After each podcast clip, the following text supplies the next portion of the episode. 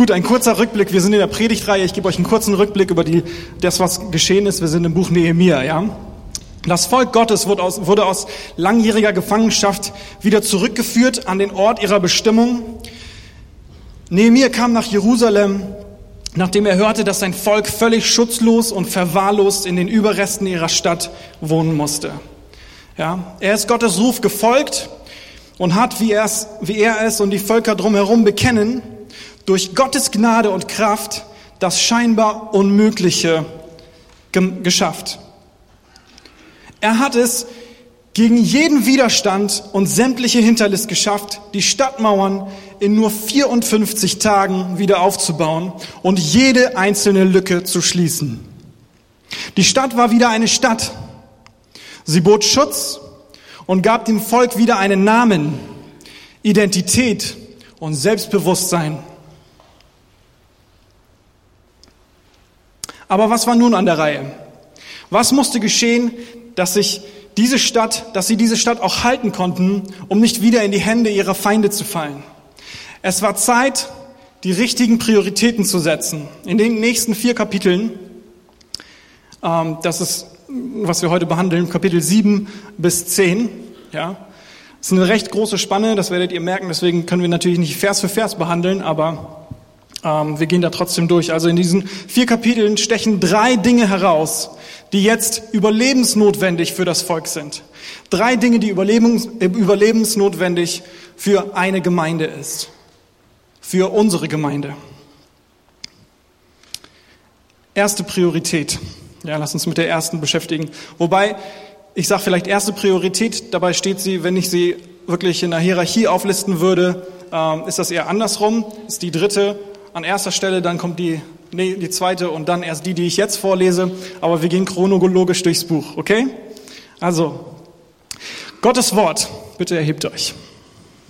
Nehemiah 7, 1 bis 4. Wer sein Schwert dabei hat, kann gerne mitlesen. Ich lese aus der Schlachter 2000.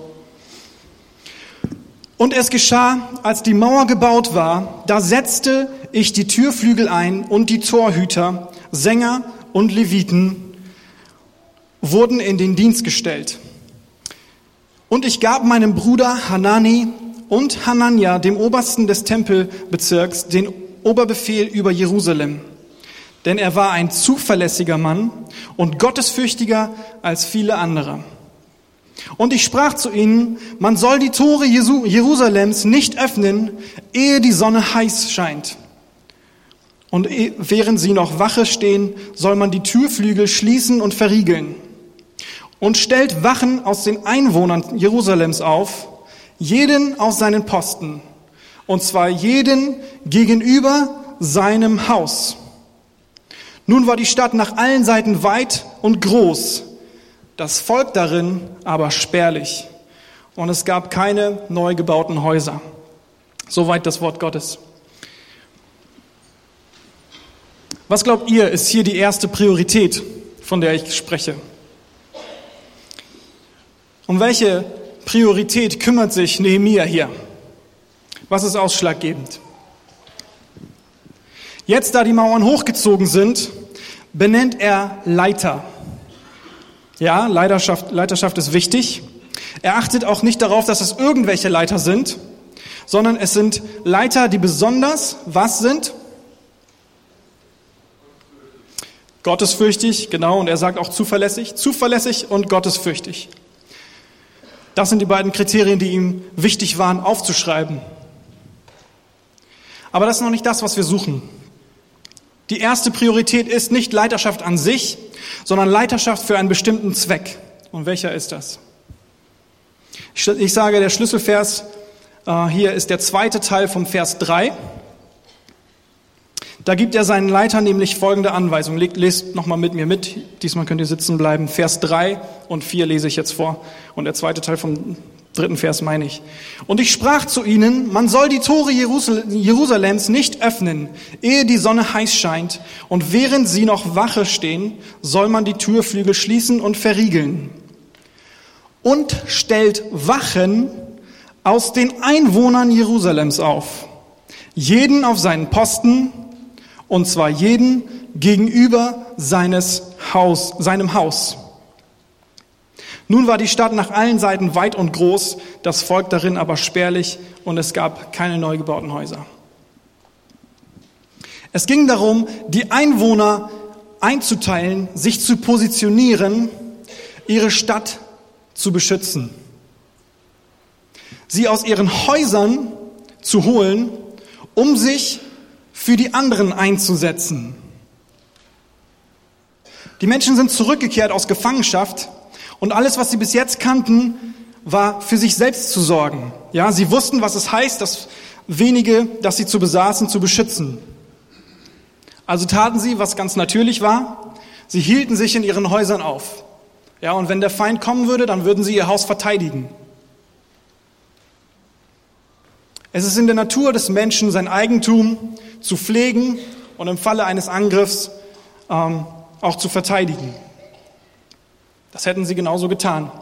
Aber Nehemiah positioniert sie an der Stadtmauer, nicht an ihrem Haus, sondern raus aus ihrem Haus an die Stadtmauer, gegenüber ihres Hauses und macht aus Wächtern der Häuser Wächter der Stadt. Jetzt ist es nicht mehr ich und mein persönliches Eigentum, ich und mein Haus, sondern wir und unsere Stadt. Jetzt ist es nicht mehr ich und mein persönliches Eigentum, sondern wir und unser kollektives Eigentum. Denn was nützt es, sein eigenes Haus zu beschützen, wenn die Mauern der Stadt unbewacht sind? Wenn ein Feind in der Lage ist, die Stadtmauer zu bezwingen, um bis vor das Haus vorzudringen, wird es ihm recht, erst recht gelingen, dich aus dem Weg zu räumen und dein Haus zu plündern.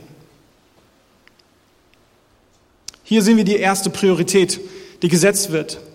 Ich sorge mich nicht mehr nur um mich und meiner, sondern und um uns und unser.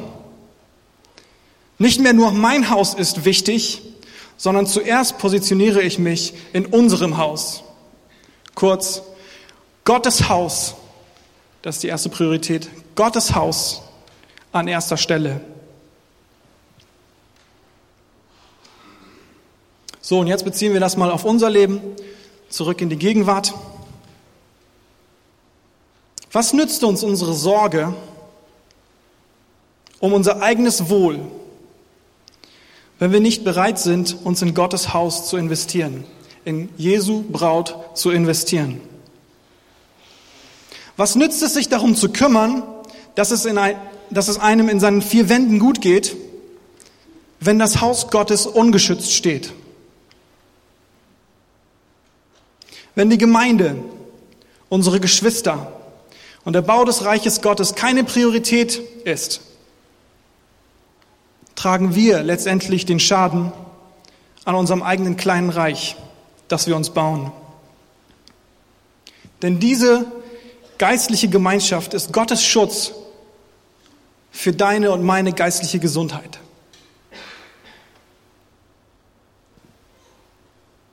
Wo können wir hingehen, wenn wir geistlich angegriffen sind und arm sind? Zu Gott natürlich, ja. Aber welchen Weg hat er festgelegt, um uns zu dienen und uns zu begegnen? Sein Leib ist doch die Gemeinde. Seine Hände und Füße, die heilige Gemeinschaft der Kinder Gottes. Um ein starkes Christsein zu leben, um siegreich zu sein, um sein eigenes Haus erfolgreich zu verteidigen, muss auch deine Gemeinde stark sein. Wir können als Christen nur sehr schwer standhaft und siegreich leben, wenn unsere Gemeinde schwach ist und am Boden liegt. Das leuchtet uns allen ein, oder? Mir zumindest. Wer von uns wünscht sich nicht, in einer Gemeinde zu sein, die einen begeistert und inspiriert? Wir träumen doch ständig von einer besseren Gemeinde, oder? Wow, wäre es nicht toll, wenn meine Gemeinde diesen oder jenen Dienst hätte? Wäre es nicht toll, wenn meine Kinder begeistert von der Gemeinde wären und es kaum ab, äh, äh erwarten könnten, bis wir, bis wir endlich losfahren? Wäre es nicht toll, wenn die Gemeinde alle auf dem Schirm hätte, die einsam sind? Ich wünschte, ich hätte eine Gemeinde, die mich inspiriert und anfeuert, standhafter im Glauben zu sein. Ich wünschte, meine Gemeinde würde mich unterstützen und mich mit allem versorgen, was ich brauche, um von Sieg zu Sieg zu Sieg zu gehen, statt von Niederlage zu Niederlage.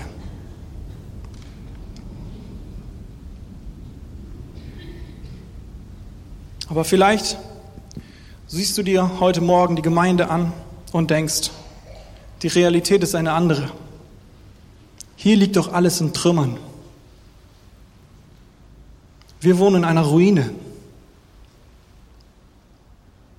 Vielleicht fühlst du dich ähnlich wie die Menschen zu Nehemias Zeit, die in ihre Stadt zurückgekehrt sind, um an einem Ort zu leben, der ihnen keinen Schutz bietet. Ein Anblick, der nicht ermutigt, sondern entmutigt und zum Nörgeln anregt. Wenn du dich heute Morgen so fühlst, oder vielleicht in der Vergangenheit stärker, keine Ahnung,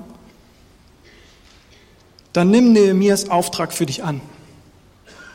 Komm raus aus deinem Häuschen und positioniere dich an der Mauer.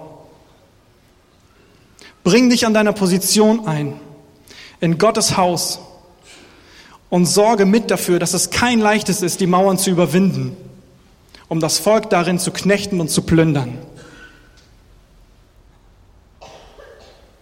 Kann es sein, dass zu viele darum bemüht sind, sich um sich selber zu kümmern und zu wenige dafür kämpfen, Gemeinde zu bauen? Kann es sein, dass es uns wichtiger ist, finanziell abgesichert zu leben, regelmäßig in den Urlaub zu fahren, unseren Lebensstandard in unserer Wohnung oder in unserem Haus immer weiter auszubauen, Stück für Stück, statt in Menschen und Gottes Reich zu investieren.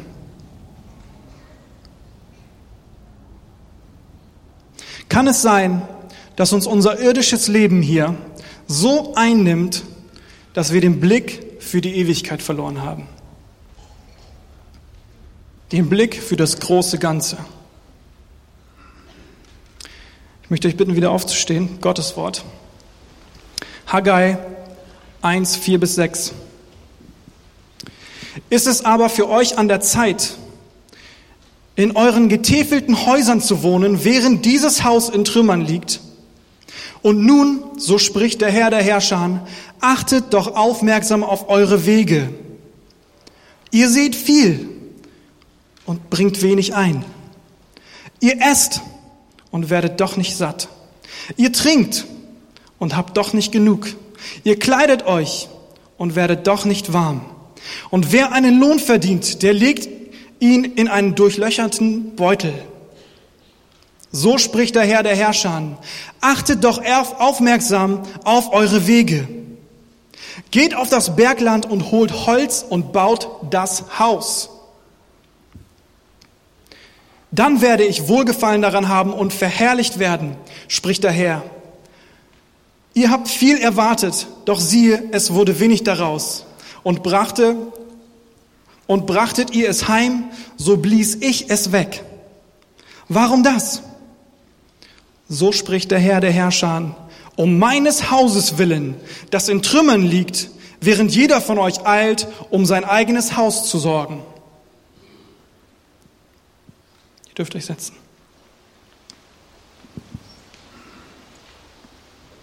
Wie ich das vorhin erwähnt habe schon, die Gemeinde ist nicht irgendeine Gemeinschaft von Menschen, die versucht, irgendetwas Cooles auf die Beine zu stellen. Irgendein Projekt oder mehrere Projekte, ein Projekt nach dem anderen. Die Gemeinde, und damit meine ich nicht das Gebäude, damit meine ich nicht die Programme, das ist euch hoffentlich klar heute Morgen. Ich rede von unserer Gemeinschaft. Ich rede von Menschen, die mit kostbarem Blut erkauft worden sind. Das ist das Haus Gottes. Sie ist die Braut Christi. Und sie befindet sich nicht an einem kuscheligen Ort. Die Braut Jesu befindet sich im Krieg. Sie steht unter Beschuss. Das lehrt uns das Wort Gottes. Der geistliche Kampf findet nicht nur bei dir zu Hause statt, in deinem persönlichen Leben, in deinem Privatleben.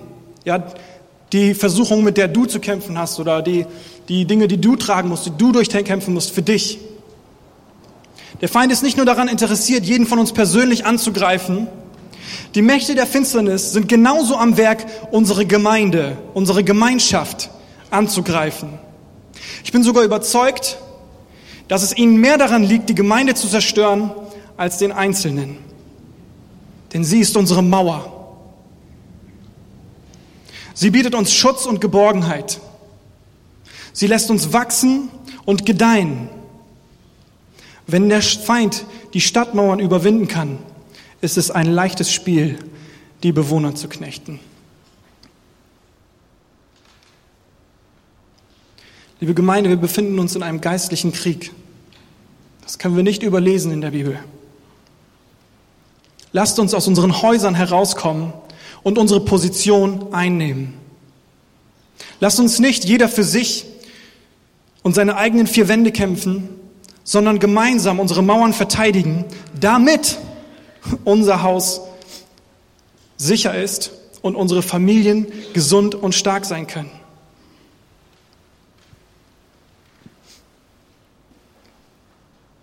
Es ist doch in meinem Interesse, dass zum Beispiel mein Sohn, wenn er etwas davon versteht, ja, dass mein Sohn gerne in die Gemeinde geht und weil er dort zugerüstet wird. Ich will eine Gemeinde bauen, in die mein Sohn gerne geht. Ja, ich will eine Gemeinde bauen, die meinen Sohn erreicht, die ihn nicht wegtreibt von Gott.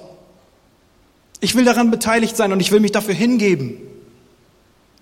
Das kann doch nur unser aller Interesse sein. Ich möchte heute Morgen reinfragen, wie wichtig ist das Haus Gottes für dich heute Morgen? Ist es eine Priorität in deinem Leben? Bist du auf deiner Position oder hältst du Wache vor deinem Haus? Ich möchte um dich werben heute Morgen. Komm raus aus deinem Haus und nimm deine Position ein. Die erste Priorität, Gottes Haus an erster Stelle. Wir gehen weiter im Text, ähm, jetzt zu Kapitel 8, 1 bis 8. Und ihr dürft euch wieder erheben. Genießt es.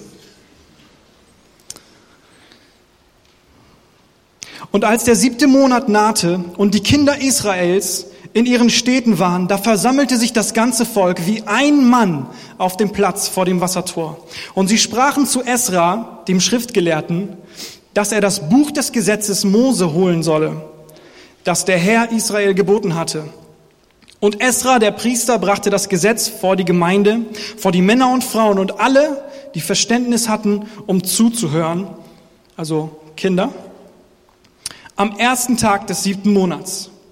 Und er las daraus vor, auf dem Platz, der vor dem Wassertor ist, vom hellen Morgen bis zum Mittag vor den Männern und Frauen und allen, die es verstehen konnten.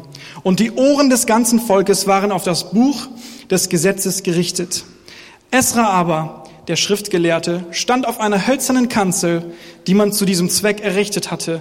Und neben ihm standen Matitja, Shema, Anaya, Uriah, Hilkia und Masea zu seiner, zu seiner Rechten und zu seiner Linken Pedaya, Misael, Milkia, Hashum, Hasbadana, Zachaya und Meschulam.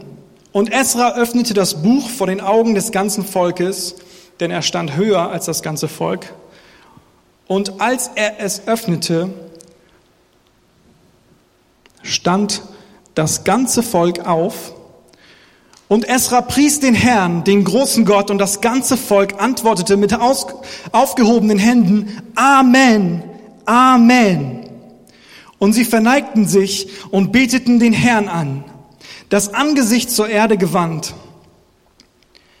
Und Jeschua, Bani, Serabia, Yamin, Akub, Sabbetai, Hodia, Maseja, Kelita, Asaja, Josabat, Hanan, Pelaja, die Leviten erklärten dem Volk das Gesetz, während das Volk an seinem Platz blieb. Und sie lasen aus dem Buch des Gesetzes deutlich vor und erklärten den Sinn, so dass man das Gelesene verstand. Ihr dürft euch setzen.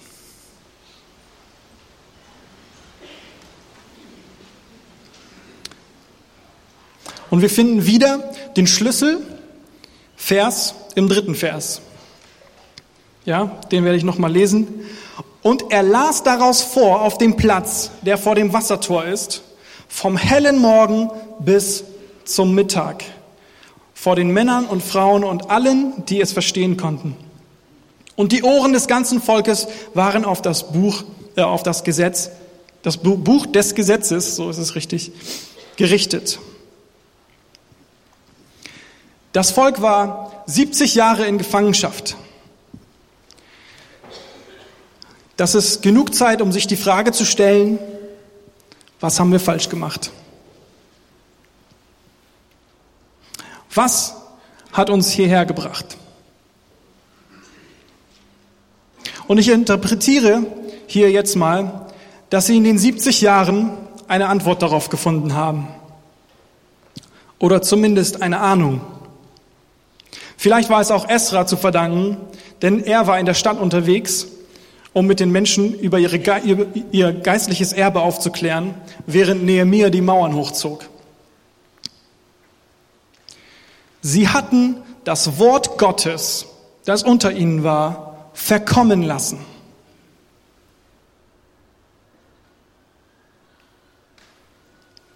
Gottes Wort war, wenn überhaupt, Nebensache. Und es hat sie nicht interessiert, was darin stand. Sie sahen keine Relevanz in Gottes Wort für ihr eigenes Leben. Und das hat sie unter anderem nach Babylon gebracht. Auf jeden Fall war es dem Volk bereits klar, das können wir hier lesen.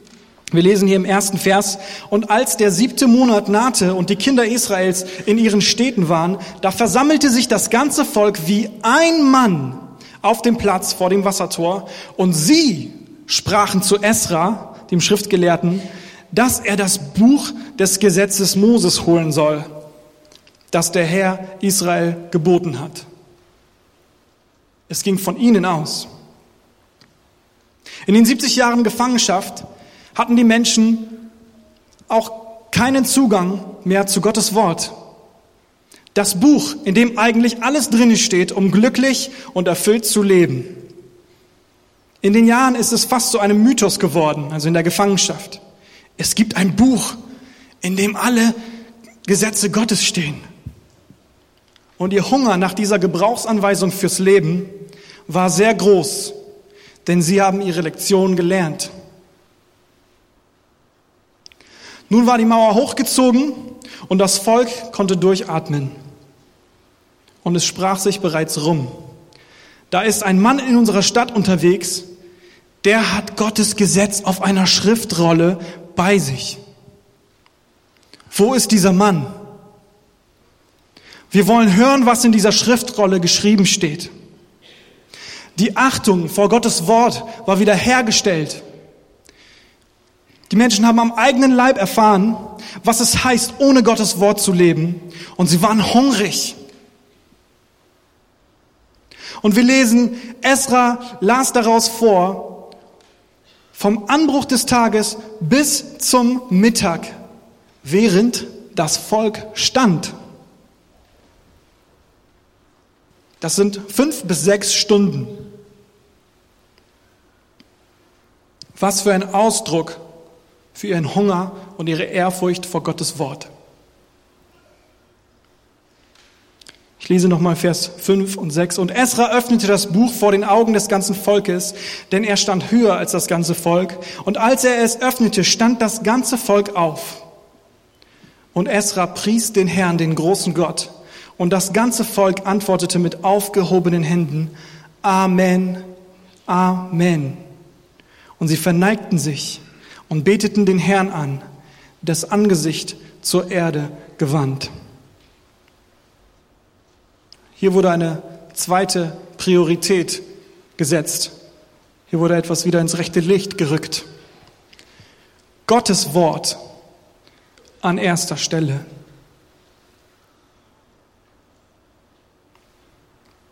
Nun zu uns. Die Übertragung ist offensichtlich. Hat das Wort Gottes wirklich Priorität in unserem Leben?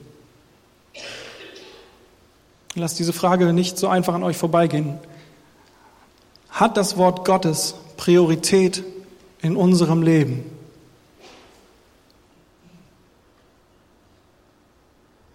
Ist uns bewusst, welcher unbegreifliche Schatz in unserem Bücherregal steht?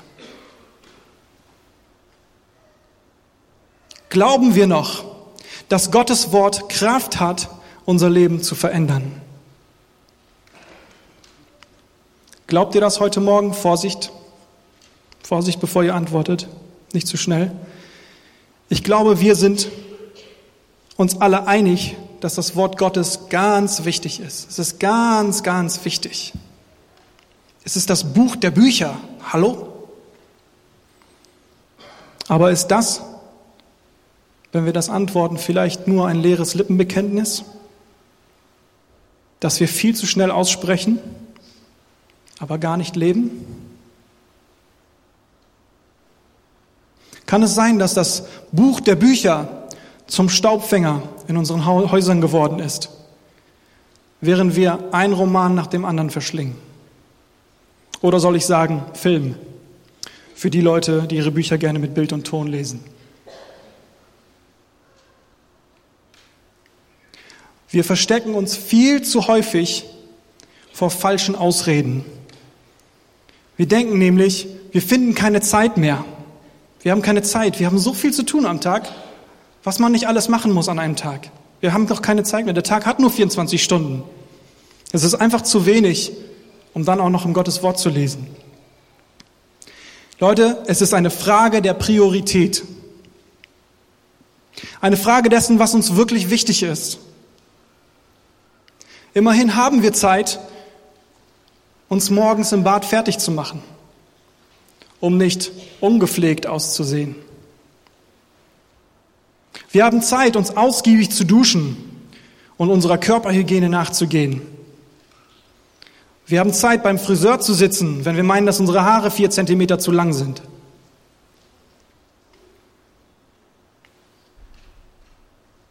Unsere äußere Erscheinung ist uns heute so, so wichtig.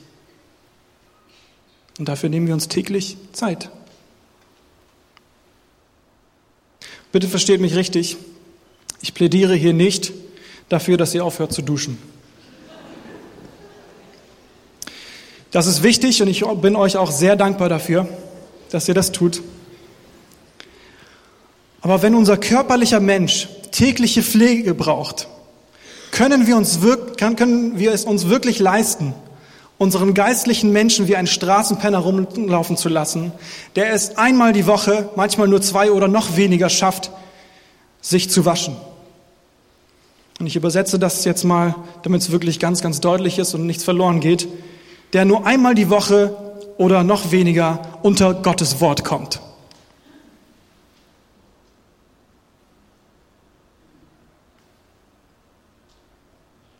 Ich möchte daran erinnern, dass nur einer dieser beiden Menschen in die Ewigkeit übergeht.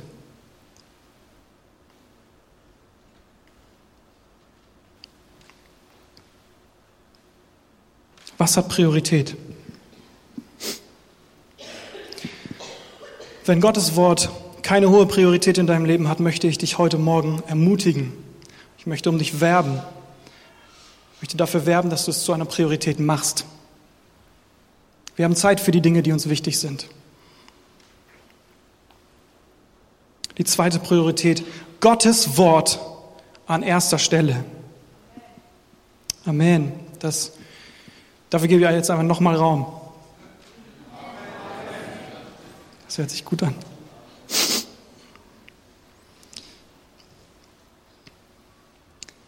Eigentlich verdient jeder dieser drei Prioritäten eine eigene Predigt. Es sind vier Kapitel ähm, immerhin. Aber meine Zeit ist begrenzt, deswegen ähm, wird der letzte Punkt jetzt auch noch etwas kürzer. Aber ich möchte euch einfach da ermutigen, unter der Woche mal eure Bibel zu öffnen und das nachzulesen. Ja, ich traue euch das zu, dass ihr auch den letzten Punkt noch stärker vertiefen könnt, selber mit dem Wort Gottes, das euch zur Verfügung steht. Ja, das gebe ich euch mal als Hausaufgabe mit. Ähm, ich habe nicht mehr so viel Zeit, das ganz auszuführen, aber macht ihr das doch unter der Woche. Guckt euch das an. Was da drinnen steht, ist relevant. Es ist lebendiges Wasser für euer Leben. Kapitel 7 bis 10. Ja. Zurück zu Nehemia. Das Volk Gottes hört, was in Gottes Wort steht und bekommt ihre Geschichte vorgehalten. Ja, die lesen, die haben das ganze äh, Gesetz Moses vorgelesen, die ganze Story vom Anfang an. Ja, die bekommen ihre Geschichte vorgehalten, wie Gott sie berufen hat, wie er ihnen Treue gehalten hat, wie er Wunder und Wunder getan hat, um sich, um sie für sich zu gewinnen.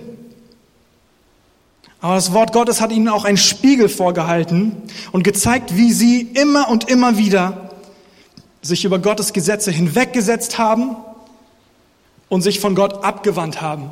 Er hat sie wieder zurückgeholt, sie sind wieder von ihm weg. Er hat sie wieder zurückgeholt, sie sind wieder von ihm weg. Was für eine, also wenn ihr jetzt weiterlesen würdet in Vers, äh, in Kapitel 9 ist ein Lied, ja, das längste Freestyle gesungene Lied, das ich, äh, das ich kenne. Ein ganzes Lied von der ganzen Geschichte von Anfang an bis dahin, wo sie jetzt sind. Ja, alles, was Gott getan hat, alles, was Gott versprochen hat, alles, was, was passiert ist, wie oft sie gesündigt haben, wie oft sie sich äh, abgewandt haben, ist alles aufgeführt und es ist ein Lied, das die Leviten singen. Um, und um es kurz zu machen, ist, dadurch wurde ihnen klar, die dritte Priorität klar. Ähm, dafür lesen wir jetzt wieder Gottes Wort, bevor ich euch weiter reinnehme. Nehemiah 10, 1 und dann springen wir zu 29 bis 34. Genießt es zu stehen, sind keine sechs Stunden. Aufgrund alles dessen treffen wir eine feste Abmachung und schreiben sie nieder und lassen sie durch unsere Fürsten, Leviten und Priester versiegeln. Jetzt Sprung zu 29. Und das übrige Volk, die Priester, die Leviten, die Torhüter, die, die Sänger, die Tempeldiener und alle, die sich von den Völkern der Länder zum Gesetz Gottes abgesondert hatten, samt ihren Frauen, ihren Söhnen und Töchtern, alle, die es wissen und verstehen konnten, die schlossen sich ihren Brüdern, den Vornehmen unter ihnen an. Sie kamen, um zu schwören und sich eidlich zu verpflichten, im Gesetz Gottes das durch Mose, den Knecht Gottes, gegeben worden ist, zu wandeln und alle Gebote, Rechte und Satzungen des Herrn, unseres Herrschers, zu halten. Zu halten und zu tun, auch dass wir unsere Töchter nicht den Völkern des Landes zur Frau geben, noch ihre Töchter für unsere Söhne zur, zur Frau nehmen wollen. Und dass, wenn die Völker des Landes am Sabbattag ähm, waren, waren und allerlei Getreide zum Verkauf brächten, wir sie ihnen am Sabbat und an heiligen Tagen nicht abnehmen. Und dass wir im siebten Jahr die Felder ruhen lassen und auf alle Schuldforderungen verzichten wollten. Und wir legten uns die Verpflichtung auf, jährlich das Drittel eines Schekels für den Dienst im Haus unseres Gottes zu geben. Für die Schaubrote, für das tägliche Speisopfer und das tägliche Brandopfer für die Opfer an den Sabbaten, Neumonden, Festtagen und für das Geheiligte und für die Sündopfer, um für Israel Sühnung zu erwirken und für den ganzen Dienst im Hause Gottes. Soweit das Wort Gottes. Sie haben die Ehrfurcht vor Gottes Wort wiederhergestellt durch den, das Leid, durch das sie gegangen sind. Und jetzt haben sie Gottes Wort gehört. Jetzt haben sie gehört, was in diesem verschollenen Buch steht, in diesem Gesetz, in dieser Anleitung fürs Leben. Und es hat sie überführt. Und so kommen sie jetzt hier in Kapitel 10, wie wir das gerade gelesen haben, zusammen und sagen, wir wollen einen Eid schwören, wir wollen uns versprechen, Gottes Gesetze zu halten. Uns nicht über Gottes Gesetze hinwegzusetzen, nicht das zu tun, was uns für richtig erscheint, was wir für klug achten, sondern uns zu demütigen und zu beugen unter Gottes Wort. Ja, das bedeutet die Dinge, die uns vielleicht nicht einleuchten oder die uns ähm, negativ aufstoßen oder wie soll ich das sagen, auch darunter uns beugen, weil es Gottes Wort ist, weil es sein Gesetz ist. Hier haben sie sich entschlossen, eine dritte Priorität wieder aufzustellen, und zwar Gottesfurcht an erster Stelle. Gottesfurcht vor den Vorzügen, die ihnen die Sünde bringt vor den Vorzügen, die ihnen Menschenfurcht bringt. Die, vor den Vorzügen, die ihnen äh, das bringt, wenn sie anderen Menschen gefallen wollen. Wenn sie sich schämen, Dinge zu tun, die aus Gottes Gesetz kommen, die andere vielleicht nicht verstehen. Sie haben sich entschieden und sie haben etwas festgemacht. Sie haben einen Eid geschworen. Wir haben gelesen, wie viele äh, Leute daran beteiligt waren, dieses zu unterschreiben für ihr Volk. Sie haben es wieder aufgerichtet. Gottesfurcht an erster Stelle. Gott hat heute Morgen sehr, sehr klar gesprochen, bevor ich gepredigt habe, durch die prophetischen Worte. Es sind Dinge unter uns, die bereinigt werden müssen. Es ist sehr viel Unvergebenheit in unserer Gemeinde. Scan doch mal dein Leben und guck, was sind die Dinge, wo sind Dinge, die du nicht unter Gottes Wort stellst, die du nicht unter sein Gesetz legst, wo du dich nicht unterordnest, wo du dein Ding durchboxst, wo du dein Reich baust, in deinem kleinen Häuschen. Dinge, auf die du das Recht hast. Dinge, die die Leute angetan haben. Leute, wir beten, vergib uns unsere Schuld, so wie auch wir den anderen vergeben.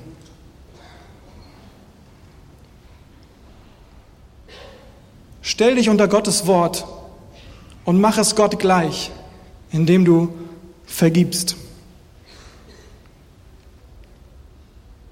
Wenn du Heilung möchtest für deine Situation, wenn Bitterkeit verschwinden soll aus deinem Leben, dann mach es wie Gott und lass den anderen Menschen frei. Lass Gott für dich kämpfen. Lass ihn dir genügen.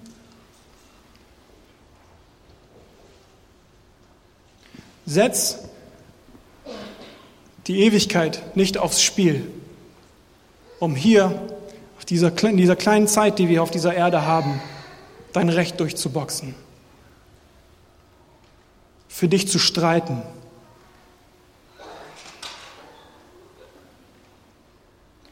Ich möchte euch einladen, ja, nachzudenken über euer Leben, über diese drei Prioritäten. Ich habe vorhin gesagt, ich würde, wenn ich sie in einer Hierarchie aufbauen würde, würde ich sie umdrehen. Zuallererst Gottesfurcht. Ja, wir wissen, dass die Furcht des Herrn der Anfang aller Weisheit ist. Gottesfurcht in deinem Leben. Ist das intakt? Ist das eine Priorität in deinem Leben? Unterstellst du dich den Dingen, die Gott dir in seinem Wort offenbart oder widersetzt du dich und wunderst dich dann noch, warum Dinge nicht richtig laufen? Wenn das stimmt,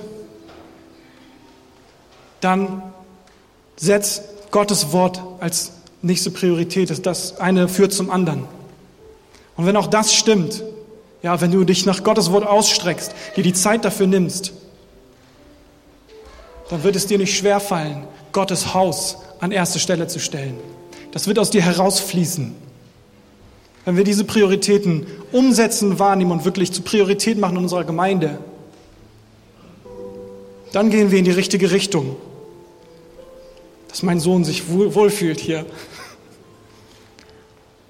Ihr versteht, was ich meine. Dass wir uns wohlfühlen miteinander, dass wir hier ermutigt werden, dass wir hier auf die richtige Spur gebracht werden, dass uns aufgeholfen wird, wenn wir schwach sind, dass wir versorgt werden, wenn wir Nöte haben. Lasst uns nicht akzeptieren, dass die Braut Jesu Christi hinkt, dass ihr Kleid dreckig ist, vielleicht zerrissen. Wenn wir uns das große Bild ansehen, wenn wir uns die Ewigkeit ansehen, was ist unser Leben hier? Was sind die Dinge, für die wir, für die wir uns einsetzen, für die wir so viel Zeit aufwenden? Ist es wirklich relevant? Können wir das mitnehmen in die Ewigkeit?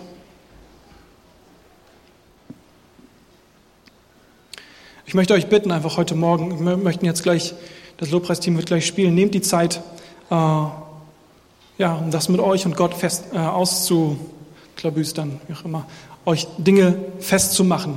Wenn der Heilige Geist heute Morgen zu euch gesprochen hat, und ich bin überzeugt, dass er das zu einigen, dass er zu einigen Menschen gesprochen hat. Wir haben heute gehört, wie er durch das prophetische Wort so deutlich auch gesprochen hat. Lass es nicht an dir vorbeigehen. Du beraubst dich selber.